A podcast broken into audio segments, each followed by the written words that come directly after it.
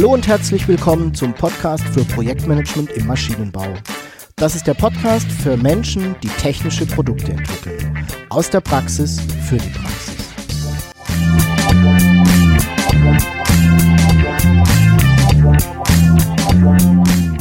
Mein Name ist Jörg Walter. Ich bin Ingenieur und arbeite als Berater, Trainer und Coach im Projektmanagement für technische Projekte.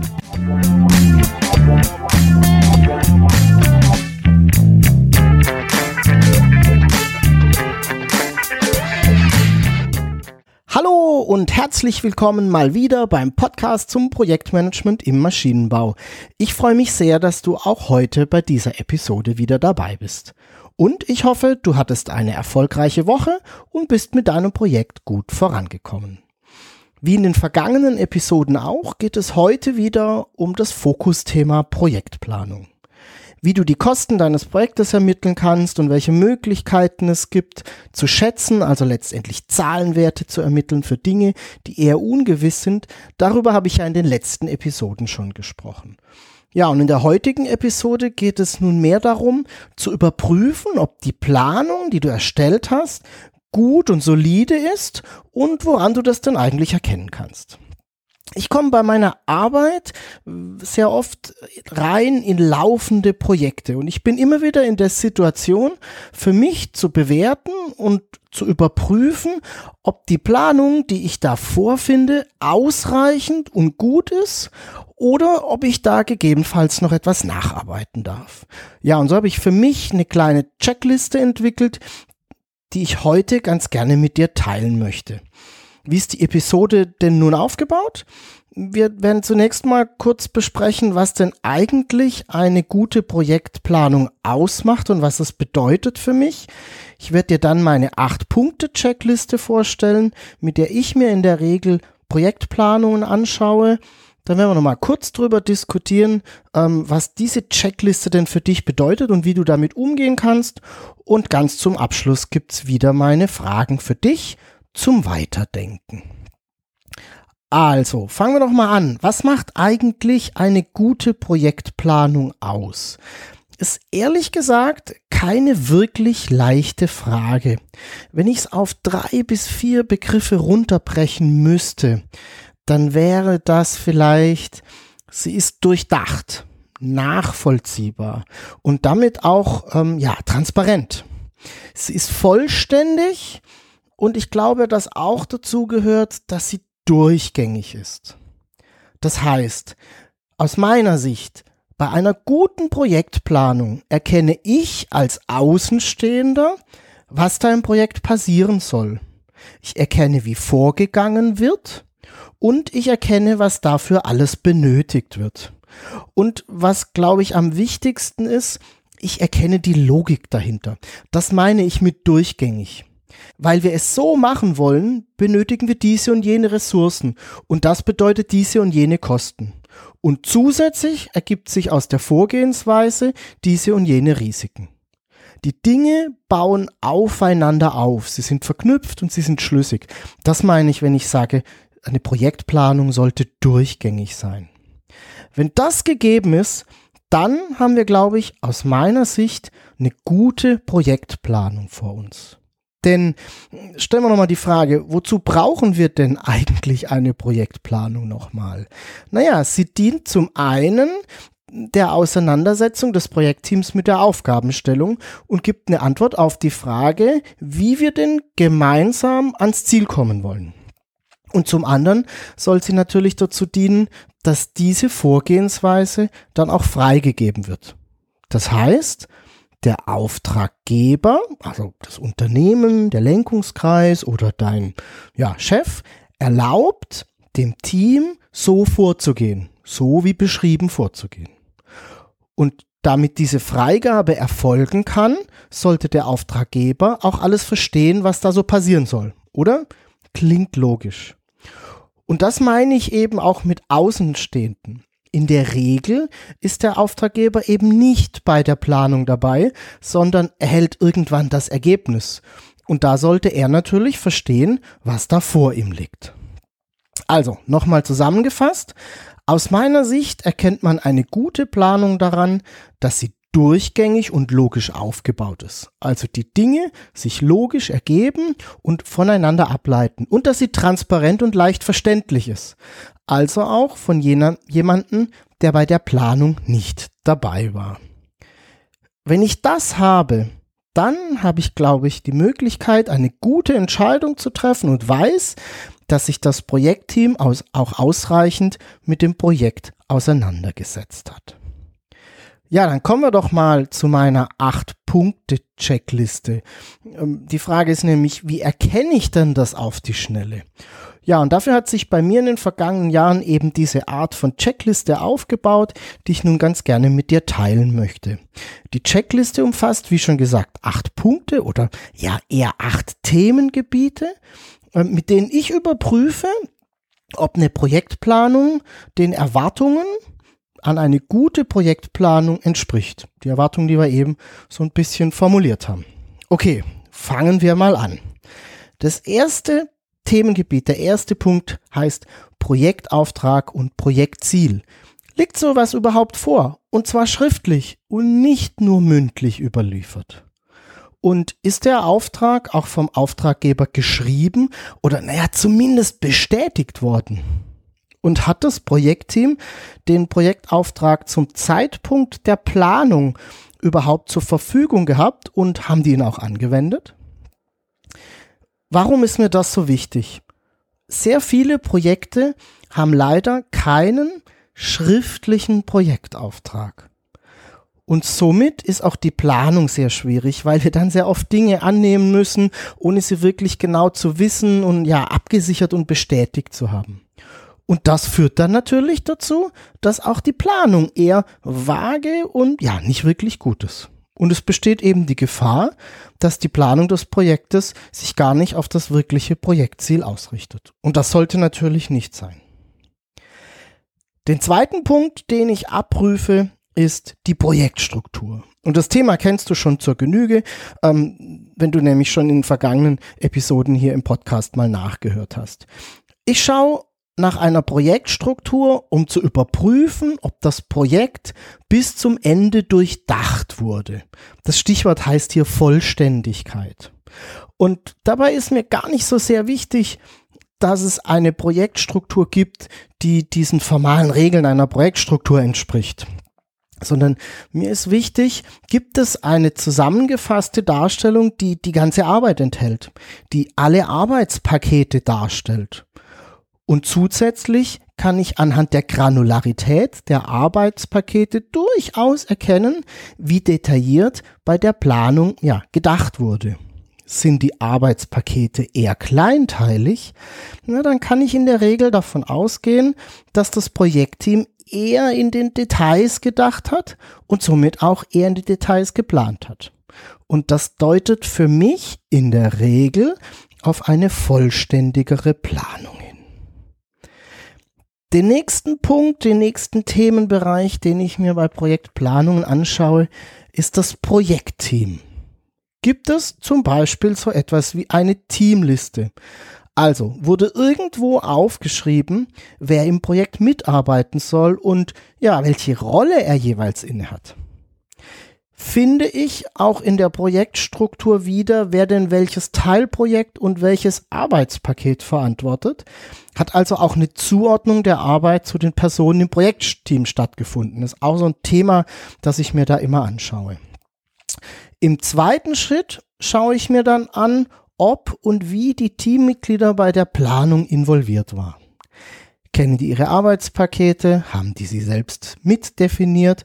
Und waren sie dabei, als zum Beispiel Aufwände und Kosten geschätzt wurden? Ich prüfe also, wer in der Projektplanungsphase beteiligt war und wer eher nicht.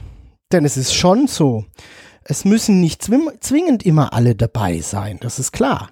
Aber das Kernteam eines Projektes sollte bei der Planung schon intensiv zusammenarbeiten und beteiligt gewesen sein. Die Planung sollte eben nicht nur vom Projektleiter aus dessen Sicht im stillen Kämmerchen erzeugt worden sein. Den nächsten Punkt, den ich mir anschaue, das ist mein Punkt 4 auf der Liste, ist, gibt es denn so etwas wie eine Risikoanalyse? Und das ist die Frage, wie sich das Projektteam denn Gedanken gemacht hat, was alles schief gehen könnte. Oder gehen bei der Planung alle davon aus, dass immer alles sofort klappt? Oder noch viel schlimmer, dass das Team angenommen hat, naja, wenn ein Problem aufkommt, ähm, dann reagieren wir schon richtig drauf. Ich halte es für ganz besonders wichtig, im Projekt vorausschauend zu arbeiten. Und aus diesem Grund ist es mir besonders wichtig, auch die Punkte anzuschauen, die uns ja vielleicht aufhalten könnten. Und um das Ganze ähm, nochmal vollständig zu machen, überprüfe ich, ob bei der Risikoanalyse alle wichtigen und relevanten Felder auch abgedeckt wurden. Also nicht nur technische Risiken, sondern auch Risiken in den Bereichen ja, rechtliches, Wirtschaftlichkeit, Personal und so weiter und so fort. Wird nämlich auch ganz gerne vergessen. Wichtig bei der Risikoanalyse ist auch, dass Maßnahmen festgelegt worden sind. Es sollte also nicht bei der reinen Identifikation der Risiken geblieben sein, sondern es darf gerne auch überlegt werden, wie man denn damit umgehen möchte. Und diese Punkte findet man dann idealerweise auch wieder in der Projektstruktur. Da schaue ich dann nämlich auch ganz gerne nochmal nach, ob ich das dann dort auch wiederfinde. Der fünfte Punkt auf meiner Checkliste ist die Terminplanung. Gibt's überhaupt eine? Und umfasst die das ganze Projekt? Also ist das eine Terminplanung, die bis zum Ende des Projektes geht. Sind alle Arbeitspakete aus der Projektstruktur berücksichtigt? Finde ich die dort wieder? Und verstehe ich als Außenstehender, wie in diesem Projekt vorgegangen werden soll? Wie ist die Idee der Vorgehensweise, mit der wir die Aufgabenstellung bearbeiten wollen? All das sind so Kontrollfragen, mit denen ich wieder die Durchgängigkeit und die Transparenz der Planung überprüfe. Der sechste Punkt auf meiner Checkliste ist die Ressourcenplanung. Auch hier schaue ich erstmal nach, ob es überhaupt eine Ressourcenplanung gibt. In vielen Unternehmen ist das tatsächlich nicht vorgesehen und auch ja organisatorisch gar nicht verankert. Dazu habe ich ja schon einiges ähm, in einer Episode in der Vergangenheit gesagt. Ich finde es persönlich sehr schade, denn ich denke, dass die Ressourcenplanung ein wichtiger Aspekt bei der Bewertung von Projekten ist. Aber ja, manchmal ist es eben so, dass die Unternehmen darauf keinen Wert legen. Was nicht vorgesehen ist, kann selbstverständlich auch nicht da sein. Falls es eine Ressourcenplanung gibt, dann schaue ich mir die natürlich an und prüfe, ob auch hier wieder alle Arbeitspakete aus der Projektstruktur berücksichtigt sind und ob auch die zeitliche Zuordnung der Arbeitspakete im Terminplan berücksichtigt wurde.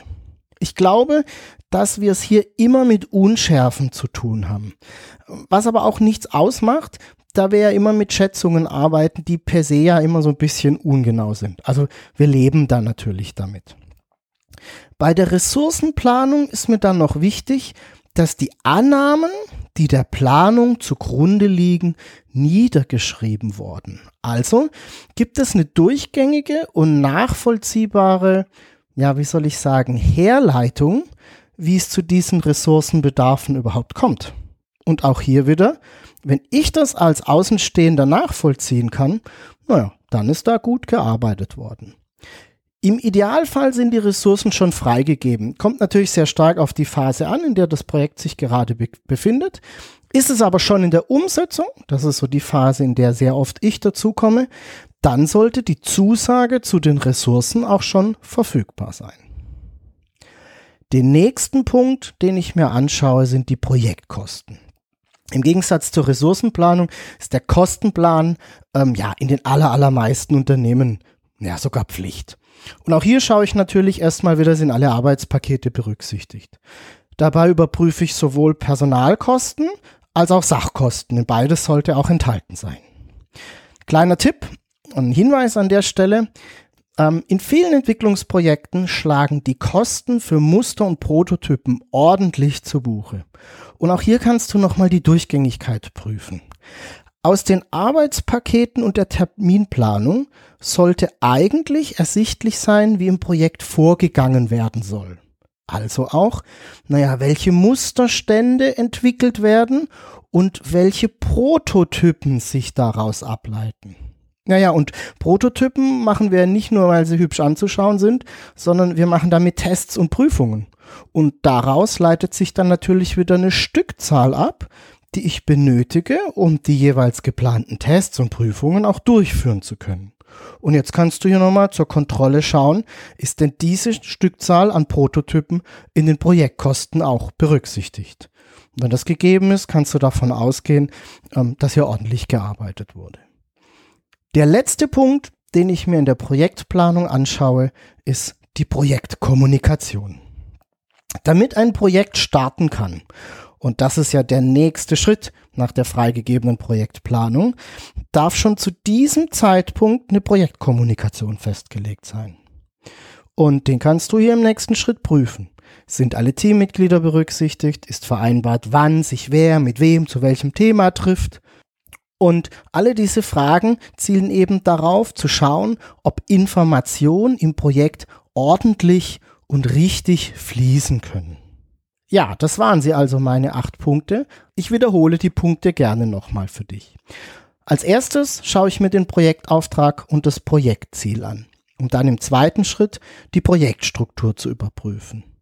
Drittens überprüfe ich das Projektteam und die Zusammensetzung, um dann im vierten Schritt mir anzuschauen, wie die Risikoanalyse gemacht wurde.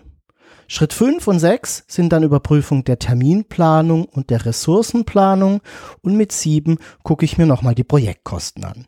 Und der achte Schritt, der achte Punkt auf der Checkliste ist dann die Projektkommunikation. Wenn du möchtest, dann kannst du dir die Checkliste auch ganz gerne runterladen, ja, und zum Ausdrucken für deine eigenen Projekte zu verwenden. Du findest die Checkliste selbstverständlich in der Online-Bibliothek. Geh dafür einfach auf bibliothek.projektmanagement-maschinenbau.de und log dich einfach ein und du findest die Checkliste unter Checkliste Projektplanung für Auftraggeber. Falls du noch keine Zugangsdaten hast, dann gib einfach auf der Startseite deine E-Mail-Adresse ein und ich schicke dir dann ein Passwort zu, mit dem du dich auch gleich dann anmelden kannst. Ja, was heißt denn nun diese Checkliste für dich? Wie kannst du damit umgehen? Ich denke, es gibt mehrere Möglichkeiten und Situationen, in denen du diese acht Punkte zur Überprüfung einer Projektplanung verwenden kannst. Ja, sehr oft ist es so, das meine Situation in der Regel, dass wir als Projektleiter in ein laufendes Projekt reinkommen und es übernehmen und damit auch eine Planung übernehmen, die von jemand anderem erstellt wurde. Und hier bietet die Checkliste ja sozusagen einen Schnelltest an, um zu sehen, an welchen Stellen die Planung schon sehr gut ist und an welchen Stellen du, du vielleicht noch ein bisschen nacharbeiten darfst. Aber auch bei den eigenen Projekten Punkten kannst du die Punkte verwenden. Ja, sozusagen als Selbstkontrolle. Haben wir an alles gedacht? Haben wir alles berücksichtigt? Und gibt es vielleicht noch Punkte, die wir klären sollten? Gerne kannst du deine Projektplanung auch mal von einem Ko Kollegen gegenkontrollieren lassen. Ich hatte ja gesagt, dass ich die Logik der Planung auch und ja auch vor allem einem Außenstehenden erschließen darf. Und da kannst du natürlich das gerne überprüfen, indem du dein Projekt anhand der Checkliste von einem anderen Projektleiter einfach mal, ja, anschauen lässt. Und damit solltest du eigentlich bestens gerüstet sein, um dann im nächsten Schritt deine Projektplanung auch freigeben zu lassen und in die Umsetzung zu starten. Ich hoffe, du hattest in dieser Episode wieder einige Gedanken und Ideen, ähm, die du für dich mitgenommen hast. Und wie gehabt, habe ich zum Abschluss wieder meine Fragen für dich zum Weiterdenken. Wie ist denn dein Verständnis von einer guten Projektplanung? Und inwiefern trifft dieses Verständnis auf dein aktuelles Projekt zu? Womit bist du zufrieden und womit weniger? Nun sind wir auch schon wieder am Schluss der Episode. Wie gehabt, alle wichtigen Informationen findest du in den Show Notes unter projektmanagement-maschinenbau.de slash pmmb 021. Das ist dieses Mal die Episode 21. Ich werde auch in den Show Notes alle anderen Episoden verlinken, die sich mit den heute angesprochenen Themen beschäftigen. Du darfst mir gerne schreiben ähm, und mir deine Ideen und Wünsche mitteilen. Schick einfach eine E-Mail an jörg.walter.projektmanagement-maschinenbau.de und vielleicht magst du mir auch deine Überlegungen zu meinen Fragen zukommen lassen. Wenn dir der Podcast gefallen hat, dann freue ich mich natürlich sehr über deine Empfehlung an Freunde und Kollegen. Und ich freue mich auch über deine Bewertung bei iTunes. Den Link dazu findest du ebenfalls in den Show Notes. Und wie schon gesagt, du findest die Checkliste in der Online-Bibliothek. Einfach unter bibliothek.projektmanagement-maschinenbau.de deine E-Mail-Adresse eintragen und ich sende dir dann die Zugangsdaten für die Bibliothek zu. Ich bedanke mich bei dir fürs Zuhören, freue mich auf deine Fragen und dein Feedback. Tschüss und bis zum nächsten Mal. Dein Jörg Walter.